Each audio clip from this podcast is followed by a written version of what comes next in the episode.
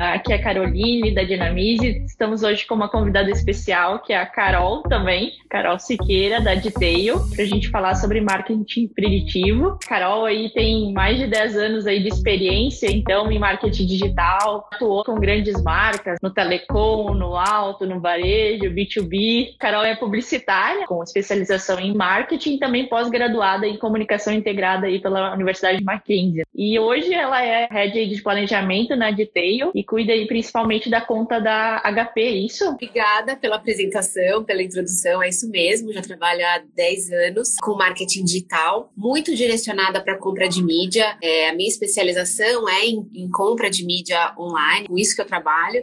E como você falou, acho que eu já trabalhei com quase todos os segmentos e hoje estou aqui na Detail liderando o projeto da HP quase um ano, um pouco mais de um ano, na verdade, que eu estou nesse projeto estruturando as estratégias e os planos de mídia para toda a América Latina. Então é isso, legal conversar com vocês. Estou animada, estava ansiosa para esse momento começar logo. Nós também. Depois daquela conversa que eu tive contigo, né? Não te conhecia, mas já consegui ver o tamanho do conhecimento que tu tem aí também em mídia paga. E em 2021 a gente vai fazendo pelo menos um webinar para a gente falar muito mais sobre mídia paga. Com certeza. Ai, obrigada, Carol. Obrigada. Eu fico muito feliz, gosto muito de falar sobre esse assunto. Você é sou privilegiada de poder dizer que eu trabalho com o que eu amo, assim. Eu gosto muito de fazer o que eu faço. Poder trocar ideia conversar e falar um pouco dessa experiência é sempre um prazer para mim. Eu gosto muito, então estou à disposição. A hora que vocês Ah, que ótimo, então. Tá, agora, agora ó, já estou acostumando. Agora já se acostumou, já relaxou.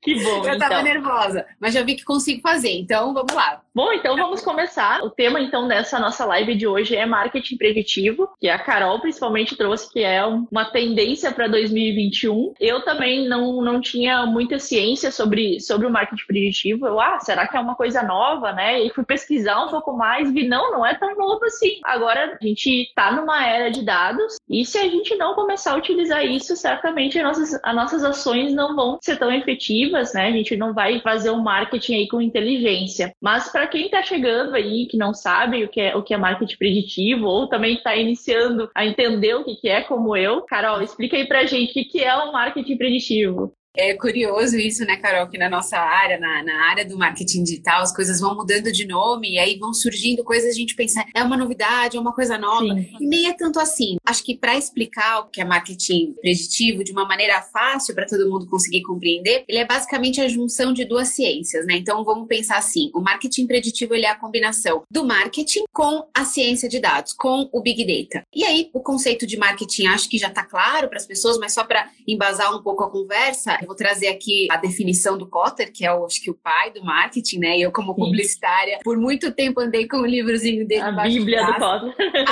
é, aquele livrinho leve que a gente carregava na faculdade. Mas eu acho que, para contextualizar, é importante trazer um pouco desse conceito também. Então, o marketing, ele é o processo pelo qual as pessoas vão satisfazer as suas necessidades, os seus desejos, através da livre negociação de produtos e de serviços. E aí, as minhas estratégias, as minhas ações de marketing, quando elas passam a utilizar histórico de dados, quando elas passam a usar o Big Data para essa tomada de decisão estratégica, a gente chama de marketing preditivo. É a combinação dessas estratégias de marketing com os dados. E para quem não sabe, para quem não conhece muito sobre ciência de dados, acho que a gente pode explicar basicamente com a combinação de inteligência artificial, machine learning. Essa combinação de fatores vai trazer a ciência de dados para impulsionar, alavancar as estratégias e auxiliar na tomada de decisão.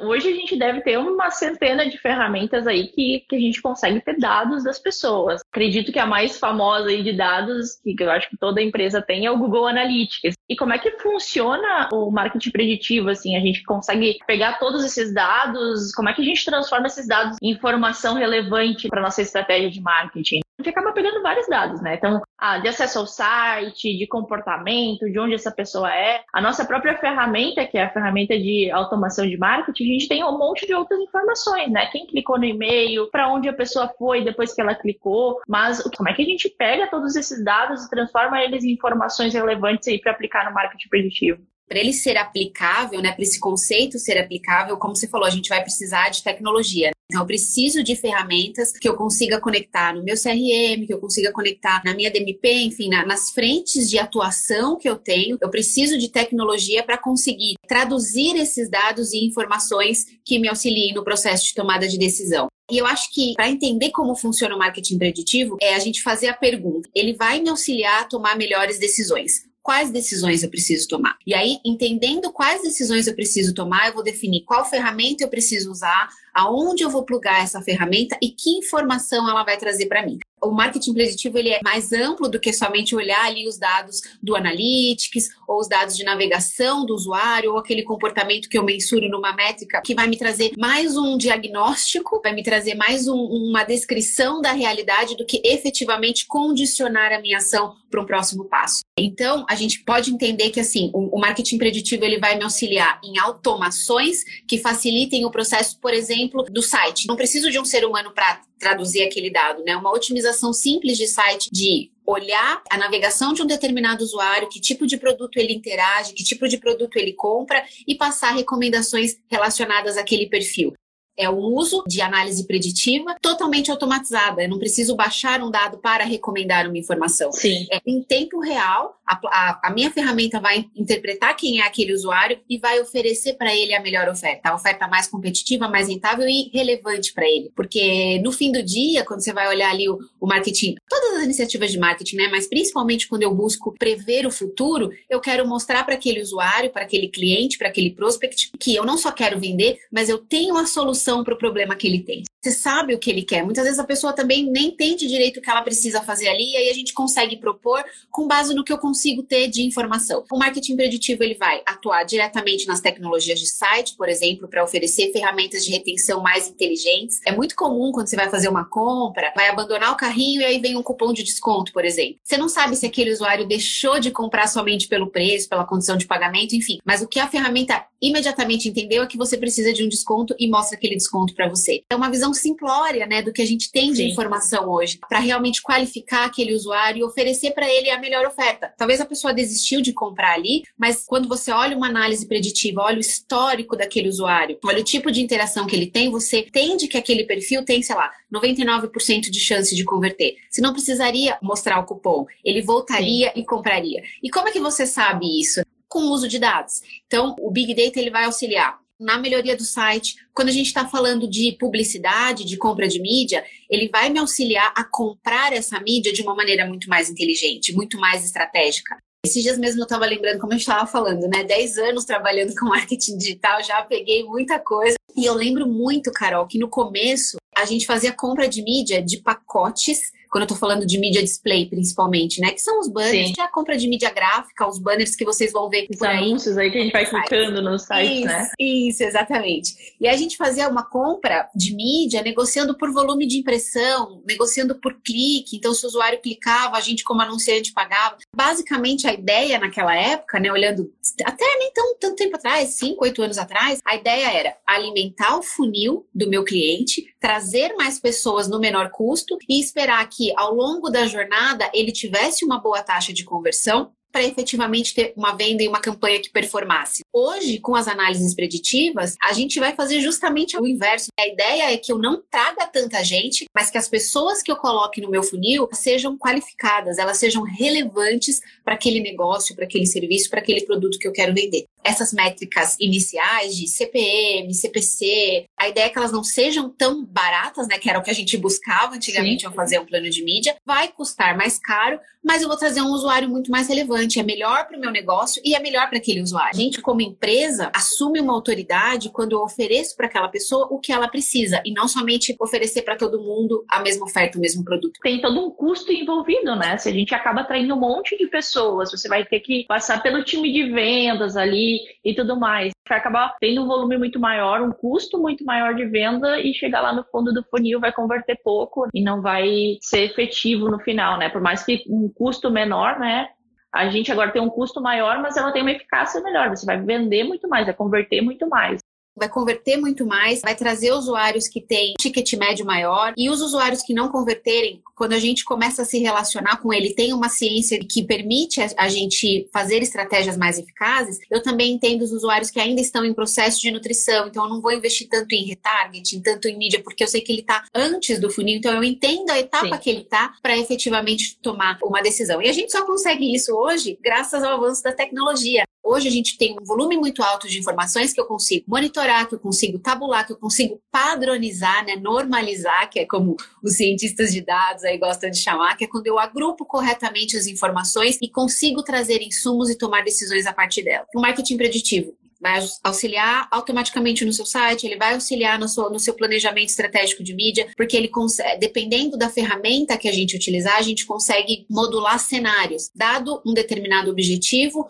qual é a melhor estratégia, quanto eu tenho que investir, qual a distribuição de canais para alcançar esse resultado. Ou não, eu não consigo alcançar esse investimento, então, dado o investimento que eu tenho, olhando o meu histórico de performance, olhando os usuários que eu tenho em contato, né, que eu tenho histórico de conversão, qual é o resultado que eu vou chegar. E tudo isso vai deixando a mídia muito mais inteligente, é muito menos Sim. o palpite da Carol, que eu, Carol, entendo que vai performar para esse ou aquele cliente, pelo tempo de experiência, isso nada vai mais contar, porque eu, eu vou olhar o que realmente os dados me orientam a tomar de decisão. Então, isso é graças à tecnologia. E acho que vale também, Carol, a gente pontuar que o marketing preditivo, né, ele vai englobar ações de marketing como um todo. Não só a nossa área ali de mídia, execução de mídia, melhoria de site, que está muito relacionada à nossa execução de campanha, mas ele vai ajudar também até a decisões de produto. Eu estava lendo alguns materiais de fora e o quanto a sua base de dados e as informações que você tem podem te orientar numa embalagem, qual o melhor rótulo de produto, porque com base no seu histórico, nas informações que você tem, é possível entender que tipo de cliente é relevante para aquele produto, o que aquele cliente espera daquele produto, e aí você começa a tomar decisões com base nesse cenário. Realmente, assim, é fantástico graças ao, ao desenvolvimento mesmo da cloud computing, machine learning e as ferramentas que nos auxiliam hoje na tomada de decisão. Hoje, por exemplo, o marketing preditivo, tu acredita como tendência para 2021, mesmo ele não sendo um marketing novo, né? Um marketing que já existia. Por que, que você acha que agora ele vai se popularizar, as pessoas vão investir muito mais nele, né? Vão entender que ele vai ser essencial aí para uma tomada de decisão, para todo um planejamento do que antes não tinha. Por exemplo, ah, a gente tem, fala em machine learning aí há algum tempo já. A gente já tem dados, né? Analytics está há um tempo aí. Por que, que as pessoas agora vão entender que o dado é importante? Principalmente porque a gente agora tem cada vez mais dados, né? Eu tenho muito histórico de dados. Tomar Sim, decisões com base em dados não é um processo novo, como você bem falou, mas agora eu consigo deixar cada vez mais automatizado. Então, cada vez mais eu tenho ferramentas que vão novamente, normalizar essas informações e vão conseguir nos trazer padrões, modular cenários que vão nos ajudar a tomar decisão. Antes a gente tinha um monte de dados, sim, né? Muitas decisões foram tomadas sim. com base em formulários que as pessoas preenchiam em eventos e aí vinha alguém colocar aquelas informações no Excel para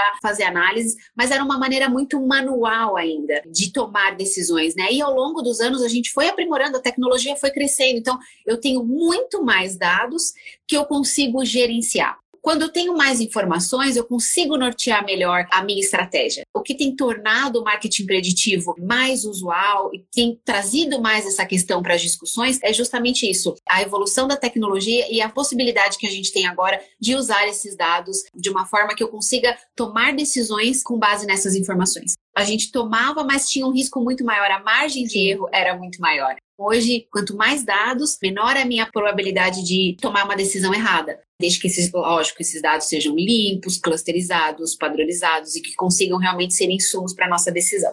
Hoje, por exemplo, se eu fosse, é, ah, estou começando a investir em mídias, não sei quanto eu tenho que investir, por exemplo, para gerar uma quantidade X de leads. Pelo que eu entendi no marketing preditivo, a gente, para tomar uma decisão, a gente tem que saber qual que é o nosso objetivo quero gerar um número X de leads aí dentro da minha empresa e eu quero saber quanto eu preciso investir, por exemplo, em mídia paga. Tem como saber isso através do marketing preditivo? É engraçado porque quando a gente começa a falar sobre o uso de dados e informações, é muito comum as pessoas acharem que a gente tem uma bola de cristal ali. Então, Sim. eu quero usar o marketing preditivo, o que, que eu faço? E, na verdade, a gente saber fazer a pergunta para o dado, é capaz de responder a minha informação. Claro, a gente precisa ter os históricos né, de informações. Eu preciso ter em algum lugar, em alguma ferramenta, dados anteriores que me possibilitem tomar essa decisão. Mas é um organismo vivo. Então, assim, se eu não consigo trabalhar nos dados anteriores, cada vez que eu implemento uma ação já utilizando as ferramentas corretas, a tecnologia adequada, eu vou alimentando esse banco de dados para que cada vez mais ele se aproxime de cenários mais reais e me dê projeções mais factíveis, assim, que eu não tenha uma margem de erro tão grande. Para começar, você precisa primeiro olhar o que você tem, o que você tem de informação, se é necessário remodular, reestruturar a maneira como você via os dados no seu CRM, nas suas ferramentas de vendas, enfim, seja lá onde você tem hoje agrupado informações dos seus clientes e os seus históricos, é possível a gente tomar decisões a partir desse dado? Ou eu preciso plugar algum mecanismo, alguma outra frente que vai realmente padronizar esses dados e me auxiliar a responder a pergunta que eu tenho. Minha pergunta é qual o melhor canal de mídia para responder? Eu posso fazer análises manuais, mas não é esse o objetivo Sim. de um marketing preditivo. As ferramentas precisam me dizer: aqui você converte com esse investimento. Colocando mais verba, você vai ter uma rentabilidade menor ou maior. E aí modelar esses cenários conforme as regras que você definir nas ferramentas. Até a própria verba, né? Ah, eu sei que essa mídia, se eu conseguir colocar esse valor, eu vou converter tanto pelo histórico ali, por todas essas necessidades. E hoje eh, vocês atuam, você diretamente, Carol, em algum processo de organização desses dados de alguma empresa, por exemplo, porque hoje a gente tem uma série de ferramentas. A gente tem o Facebook, tem o Facebook Insights, tem o Google Analytics, tem pessoas que utilizam ali ferramentas de BI também. Como que hoje, por exemplo, eu posso começar a me organizar nos meus dados ali e começar a implementar o marketing preditivo?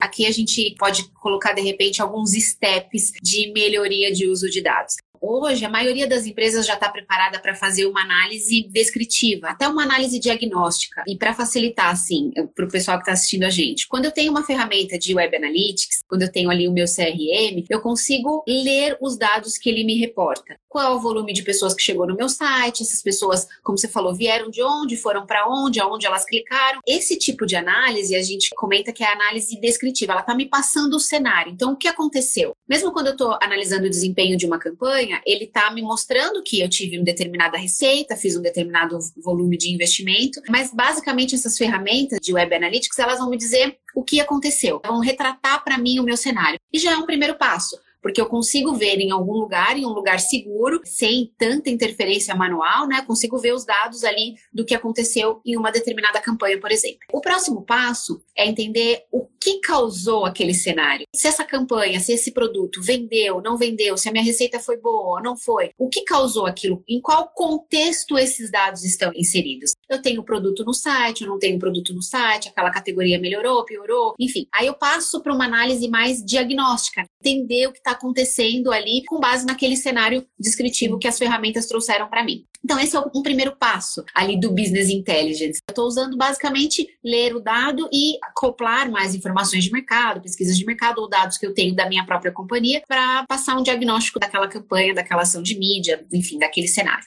E aí, quando eu quero me preparar para o futuro, eu preciso organizar essas informações de maneira que elas sejam claras para o meu próximo objetivo. Então, dado que eu tive um volume alto de vendas em um período em que algumas empresas de uma determinada região faziam home office, eu estou num processo de iniciar uma pandemia em que eu vou ter um home office implementado por mais companhias, eu entendo que eu vou ter um crescimento de demanda, porque eu olhei naquele microcenário histórico que eu tinha na minha análise análise descritiva, de diagnóstico, eu entendi o que aconteceu e agora eu posso me preparar e tomar ações preditivas, porque eu vou viver num, num, contexto em que o home office vai ser aplicado, uma, vai ser uma metodologia mais utilizada por mais companhias, por exemplo. Se eu vendo notebook, se eu vendo cadeira, mesa para escritório, se eu vendo qualquer produto nesse sentido e o meu histórico me dá essa informação, eu, como companhia, consigo me preparar para ter produto disponível para vender, porque eu sei que vai ter mais volume, eu consigo me estruturar, estruturar as minhas campanhas para atender essa captação de demanda que deve surgir. Esse tipo de análise, que ela é mais para o futuro, é o que a gente chama de análise preditiva, análise prescritiva, porque eu sei o que deve acontecer e com isso eu vou ter uma recomendação. Uma recomendação de estratégia de mídia, uma recomendação de investimento, uma recomendação de performance, porque eu olho os dados e o meu próximo passo é tomar decisões. Então, eu acho que basicamente, assim, para quem está começando e está começando a organizar os seus dados, é entender isso. Quais informações eu tenho, que informações eu consigo aplicar para a tomada de decisões futuras. A tecnologia que me atende hoje é capaz de me auxiliar com isso ou eu tenho que buscar novas frentes? E não sair né, desenfreadamente contratando e buscando serviços, mas entender o que é efetivamente necessário para o meu negócio. Embora a tecnologia avance muito, a gente tenha muitas informações, eu ainda preciso de uma análise humana para entender para o meu negócio o que eu preciso saber. E aí eu vou conduzindo as máquinas para me trazer essa resposta, sem depender da minha interpretação. Mas a pergunta correta eu é que tenho que fazer. O importante é que aí a gente não vai mais naquele achismo, a gente não toma nenhuma decisão só pensando, ah, eu acho que vai performar melhor e isso vai trazer um resultado melhor. Você pega o histórico e em cima daquele histórico consegue aí prever coisas que vão possivelmente acontecer e ter uma margem de erro aí bem pequena. Como tu disse, é algo vivo, né? Você vai ter que ir indo ajustando conforme esses dados vão sendo atualizados. E a tecnologia e as ferramentas já permitem isso. Quanto mais informações vão entrando naquela, naquele mecanismo que eu tenho plugado no meu site, no meu CRM, mas ele vai se atualizando e traçando modelos mais eficazes de projeção. A gente falando sobre dados, a gente não pode fugir da LGPD, né? Agora sempre vão dizer, posso trazer esse dado, não posso trazer esse dado. Como é que fica o marketing preditivo se a gente está impossibilitado de usar esses dados, né? Então muita gente acaba generalizando, né? A gente não vai poder usar dado nenhum, a gente pode usar os dados. Como é que a gente consegue tomar essas decisões aí sem infringir a lei, sem afetar a decisão do usuário? É excelente essa pergunta, porque toda vez que a gente está falando de dados e está pensando em dados, a,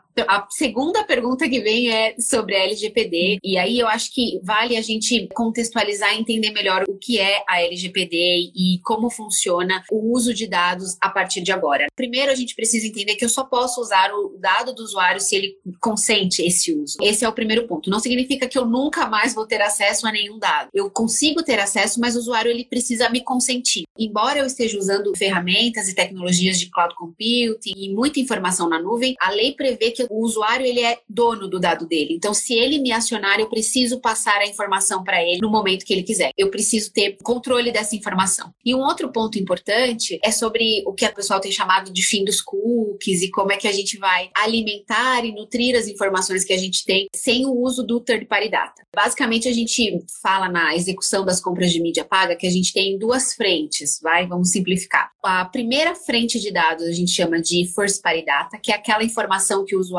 vai até o seu site, preenche um formulário e ele concede para você aquele dado. É, e geralmente essa informação ela está atrelada ao seu domínio, está atrelada à sua relação direta com aquele usuário. E o que a gente chama de third party data, que é a informação que eu consigo captar com base em cookies que os navegadores têm implementados. E aí, no começo desse ano, a gente teve uma, uma mudança grande que o Chrome, que acho que é o principal navegador que a gente tem hoje, sinalizou, o Google sinalizou que a partir de agora não, a gente não vai mais poder usar essas informações. Já vinha de um passado em alguns navegadores, Firefox já tinha aplicado. Firefox já tinha aplicado. Essa questão de, de não poder mais usar esses cookies. E o, o que, que é o cookie também, né, para ajudar o pessoal a compreender? O que ele é? Um identificador, um conector de informações. Ele vai dizer, quando você entra em um site, quando você consome algum conteúdo, ele consegue captar aquela informação e armazenar desde que aquela informação seja naquele navegador o cookie ele nem nasceu com o objetivo disso, né, de, de traquear o usuário, de captar a sua informação. É importante lembrar também para quem não está tão inserido no negócio, né, mesmo clientes, que o cookie ele não identifica a pessoa, então ele está totalmente atrelado à navegação e àquela ferramenta. Então, conforme eu uso um determinado navegador, ele vai alimentando os cookies daquela máquina, mas se eu uso um outro navegador, se eu uso um aplicativo, se eu mudo o device, o cookie ele não tem aquela informação armazenada. Ele é muito muito próximo e ele se apresentou de uma maneira muito eficiente nessa identificação de perfil social, digamos assim, né, de perfil de navegação, mas ele não diz ainda quem é a pessoa. Cabe a gente ressaltar isso. E aí, o uso dos cookies e o uso dessas informações, a partir de agora, está um pouco mais limitado e tem algumas iniciativas, já alguns movimentos do mercado, para que os anunciantes e as empresas, os publishers principalmente, consigam seguir com o que a gente já evoluiu de automação e de otimização, principalmente de campanhas, sem invadir a privacidade daquele usuário. A gente precisa entender isso. Eu tenho frentes de dados e os dados que os usuários consentem o uso, eu consigo continuar utilizando normalmente. E mesmo o uso de cookies, ele não vai estar totalmente eliminado. A gente ainda vai conseguir algumas iniciativas que vão nutrir essas informações que a gente chama ali de first party data.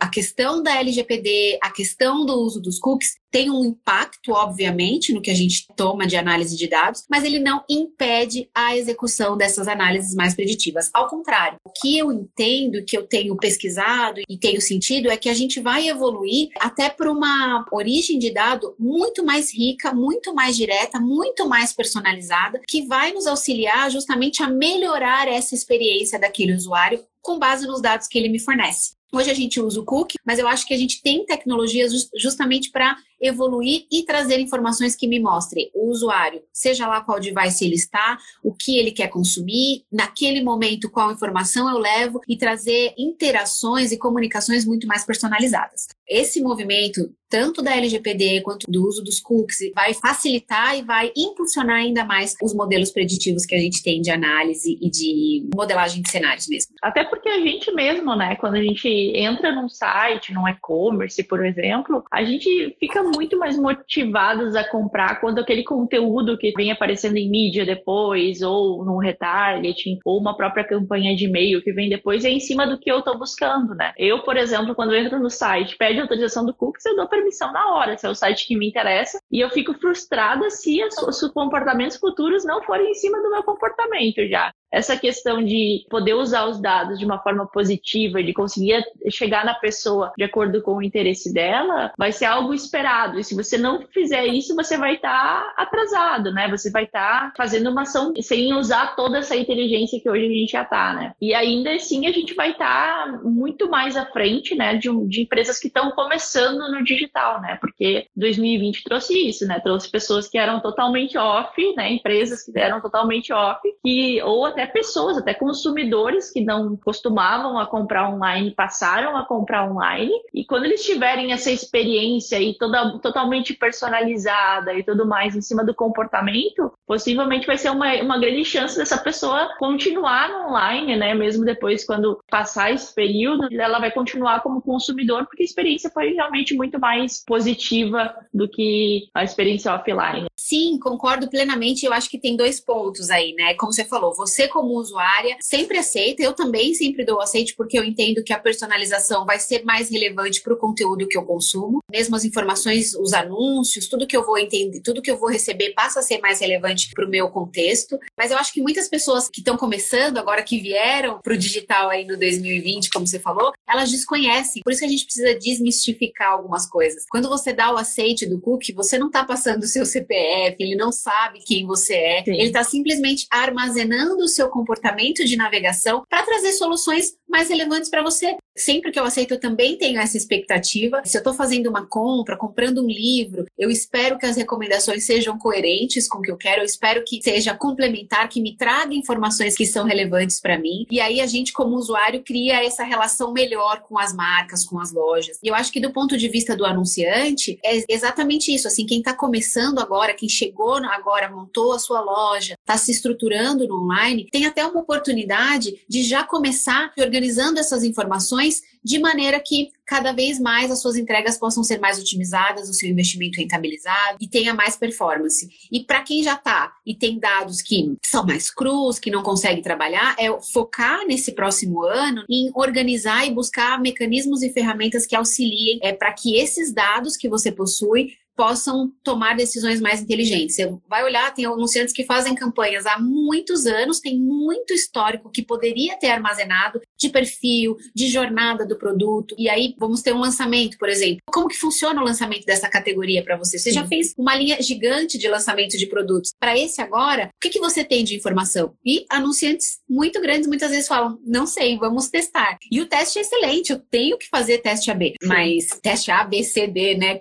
Enfim, quantos testes testes forem necessários para eu testar, se eu tenho muita informação, esse teste ele já parte de um lugar mais avançado desse caminho. Vendo no cenário da Dinamize aqui, normalmente a gente atende clientes também de diferentes perfis, diferentes segmentos, e normalmente na tomada de decisões, assim, eles pedem nosso auxílio. Os mais comuns auxílios, assim, que, que o pessoal pergunta, qual é o melhor horário para eu enviar um e-mail, por exemplo?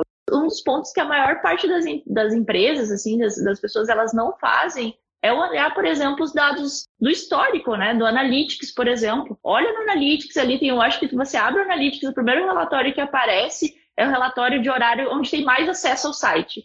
Se tem mais acesso ao site, é o horário que o perfil, que o teu público mais está online. Então, por que não mandar num horário próximo a esse, que é o momento onde ele vai estar com o celular na mão, porque ele está online naquele momento, né? Ou ele está com o computador trabalhando naquele momento. E a chance de abrir o e-mail é muito maior. Então, às vezes a pessoa acaba pegando um dado genérico, que é um dado amplo. Ah, uma pesquisa lá dos Estados Unidos diz que é na terça-feira, às 10 horas da manhã, e todo mundo manda na terça-feira, às 10 da manhã, mas ela não entende o público dela. E aí ele vai variar de acordo realmente com o segmento e com comportamento. Tem clientes, por exemplo, que falam assim: não, eu só posso mandar às 5 e meia da manhã. A gente fica assim, como assim? Às 5 e meia da manhã é o teu horário dele? Sim, eu mando uma revista de agronomia para o pessoal que trabalha na zona rural. Passou das 6 horas, já não tem uma taxa de abertura alta, porque eles já estão lá no campo, já estão trabalhando e já perdi totalmente o timing ali da minha campanha. Saía totalmente daquele terça-feira às 10 horas da manhã. Entendeu o próprio histórico dos dados que eles estão ali, os dados estão na nossa cara para justamente divulgar essas informações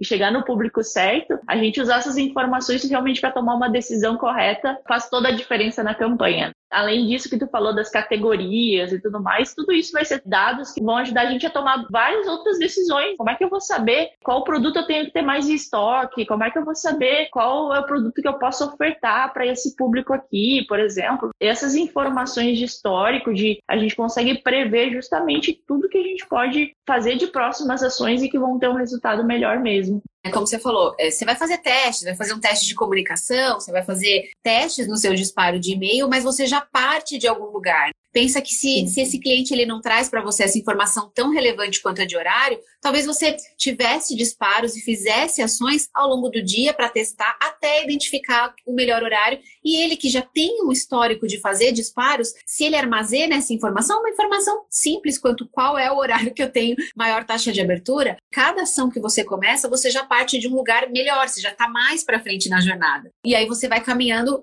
para modelos mais preditivos, mais prescritivos de ações. Até para a gente saber ali quantos clientes estão em cada etapa da jornada, né? A gente tem um objetivo ali que você falou, a gente pode trazer muito lead e aí no final vai gerar poucas conversões e ou eles vão passar ali por uma etapa de nutrição mesmo, e acaba a gente não usando eles mais em campanhas, tentando atrair ele novamente, porque a gente já está com ele sendo nutrido ali, vai demorar um tempo até que ele vire um cliente, mas aí a gente consegue identificar, olha, esse lead, por esse comportamento aqui, ele vai demorar tanto tempo para concluir uma compra. A gente faz a pergunta, né? Então, ferramenta, me diz quais desses clientes aqui tem mais chance de, de converter agora. E aí a gente vai ranqueando e criando regras que nos permitam otimizar a nossa entrega, a nossa execução de mídia. E bem como você falou, assim, não só nos ajuda a focar em ferramentas e em clientes, por exemplo, que tem mais chance de conversão, mas ele me ajuda a entender quem não está preparado para aquela compra, mas que vai entrar no meu processo de nutrição. E principalmente em que etapa de nutrição aquele lead vai entrar. E é uma regra simples, né, de qualificação, de colocar um score para aquele, para aquela base, para quem trabalha com serviços de assinatura, para clientes que trabalham com volume de leads e cadastro, é criar uma regra simples de entender, por exemplo, qual daqueles clientes que eu tenho ali na minha base tem mais chance de churn. E aí crio uma regra que vai me mostrar para cada mês, por exemplo, os 100 clientes que têm mais possibilidade de saírem da minha base,